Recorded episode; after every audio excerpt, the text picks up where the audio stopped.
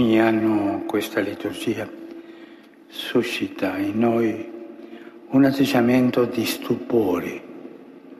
Passiamo dalla gioia di accogliere Gesù che entra in Gerusalemme al dolore di vederlo condannato a morte e crocifisso. Jedes Jahr versetzt uns die Liturgie des Palmsonntags in Staunen. Die Freude, die wir beim Einzug Jesu in Jerusalem verspüren, schlägt um in Schmerz, wenn wir sehen, wie er zum Tode verurteilt und gekreuzigt wird. Diese innere Haltung wird uns durch die ganze Karwoche begleiten. Treten wir also ein in dieses Staunen. Gleich zu Beginn bringt Jesus uns zum Staunen. Sein Volk empfängt ihn feierlich. Er aber zieht auf einem einfachen Fohlen in Jerusalem ein. Sein Volk erwartet zum Paschafest den mächtigen Befreier. Aber Jesus kommt, um das Pascha durch sein Opfer zu vollziehen. Sein Volk erwartet sich einen militärischen Triumph gegen die Römer. Jesus aber kommt, um Gottes Sieg zu feiern, der am Kreuz errungen wurde. Was geschah mit jenen Menschen, deren Jubelrufe sich innerhalb weniger Tage in ein Kreuzige ihn verwandelten? Was ist passiert? Diese Leute folgten einer bestimmten Vorstellung vom Messias und nicht dem Messias selbst. Sie folgten einem Bild, nicht dem Messias. Sie bewunderten Jesus, aber sie waren nicht bereit, sich von ihm in Staunen versetzen zu lassen. Staunen ist etwas anderes als Bewundern. Bewunderung kann recht weltlich sein, weil sie den eigenen Geschmack sucht und die eigenen Erwartungen. Das Staunen hingegen bleibt offen für den anderen, für seine Neuheit. Auch heute bewundern viele Menschen Jesus. Er hat gut gesprochen, er hat geliebt und vergeben. Sein Beispiel hat die Geschichte verändert. Und so weiter. Sie bewundern ihn, aber ihr Leben ändert sich nicht. Jesus zu bewundern reicht nämlich nicht aus. Es ist notwendig, ihm auf seinem Weg zu folgen, sich von ihm hinterfragen zu lassen von der Bewunderung zum Staunen überzugehen. E?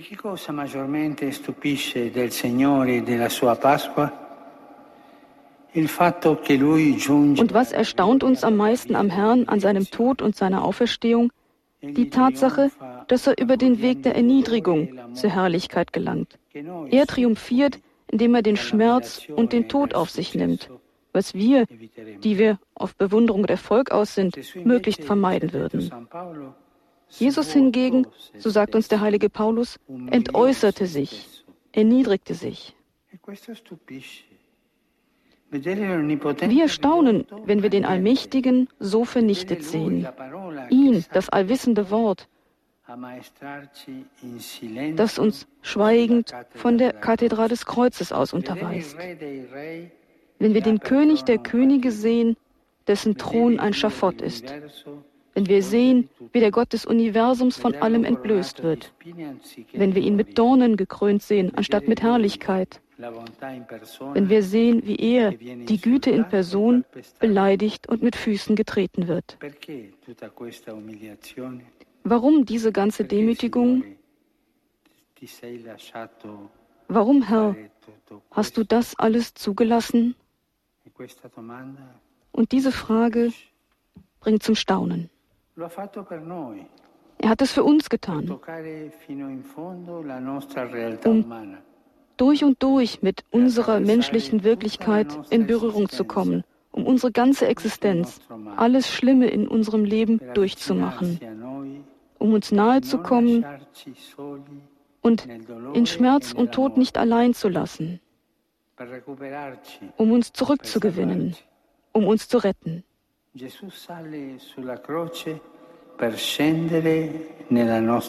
Jesus steigt auf das Kreuz hinauf, um in unser Leid hinabzusteigen.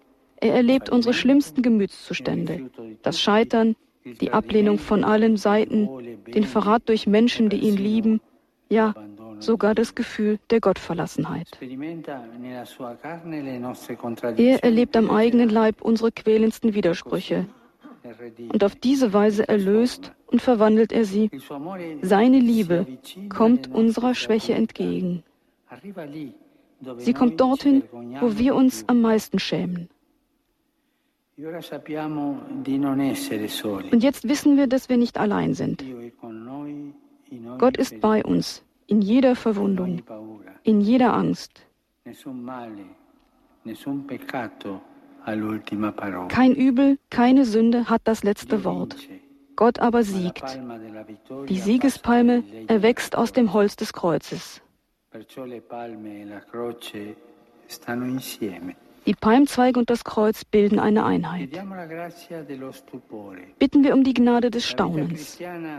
Ein christliches Leben ohne Staunen wird grau.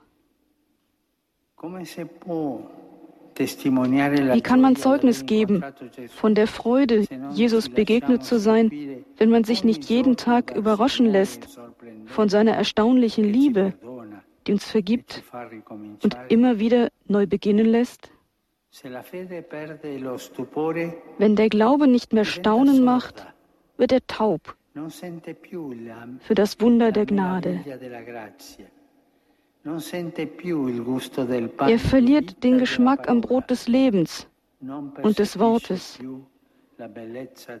Er nimmt die Schönheit der Brüder und Schwestern und das Geschenk der Schöpfung nicht mehr wahr.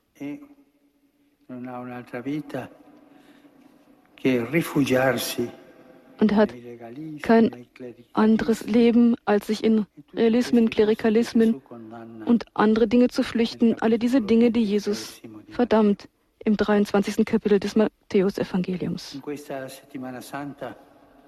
In dieser heiligen Woche wollen wir unseren Blick zum Kreuz erheben, um die Gnade des Staunens zu empfangen.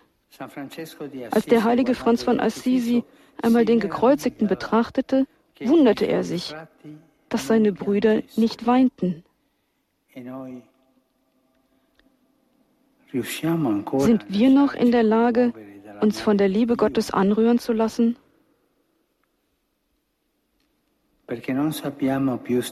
Warum geraten wir vor ihm nicht mehr ins Staunen?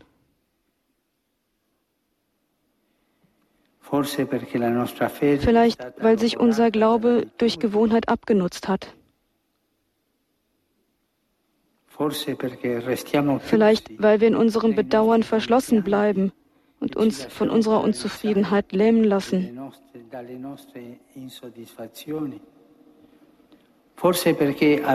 Vielleicht liegt es daran, dass wir jedes Vertrauen verloren haben oder sogar glauben, wir seien nichts wert. Aber hinter diesem vielleicht, diesen vielen Vielleichts, steckt die Tatsache, dass wir nicht offen sind für die Gabe des Geistes, der uns die Gnade des Staunens schenkt.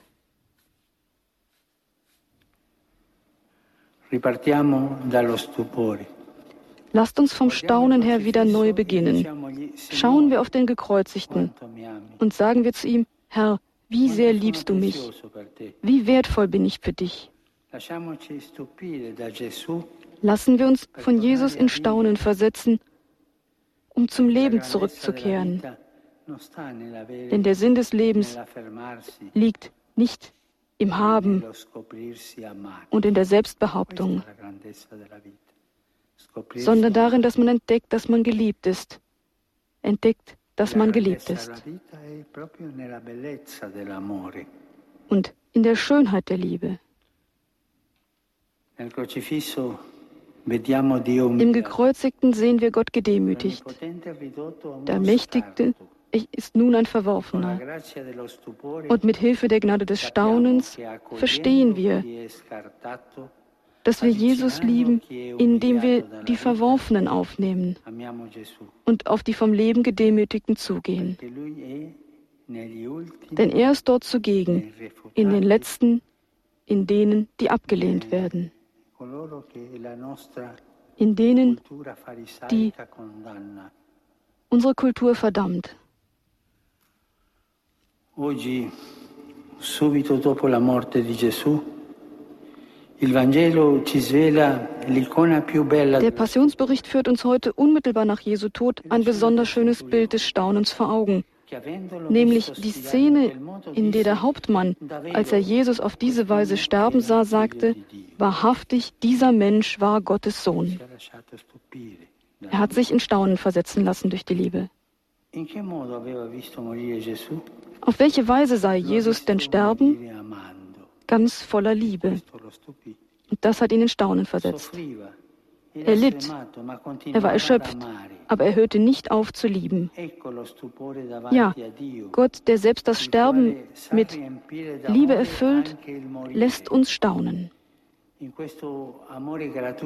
dieser unentgeltlichen und unerhörten Liebe findet der heidnische Hauptmann Gott. Wahrhaftig, er war Gottes Sohn. Sein Satz besiegelt die Passion.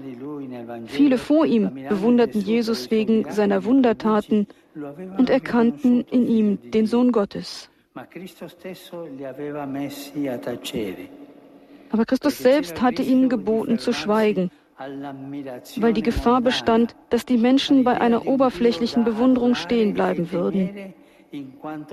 Bei der Vorstellung eines Gottes, der aufgrund seiner Macht und erschreckenden Größe zu fürchten und anzubeten war. Diese Gefahr besteht nun nicht mehr, denn unter dem Kreuz ist ein solches Missverständnis ausgeschlossen. Gott hat sich geoffenbart und er herrscht allein mit der wehrlosen und entwaffnenden Kraft der Liebe. Brüder und Schwestern, Heute versetzt Gott unseren Verstand und unser Herz wieder in Staunen. Lassen wir uns von diesem Staunen durchdringen. Schauen wir auf den Gekreuzigten und sagen auch wir, wahrhaftig, du bist Gottes Sohn, du bist mein Gott.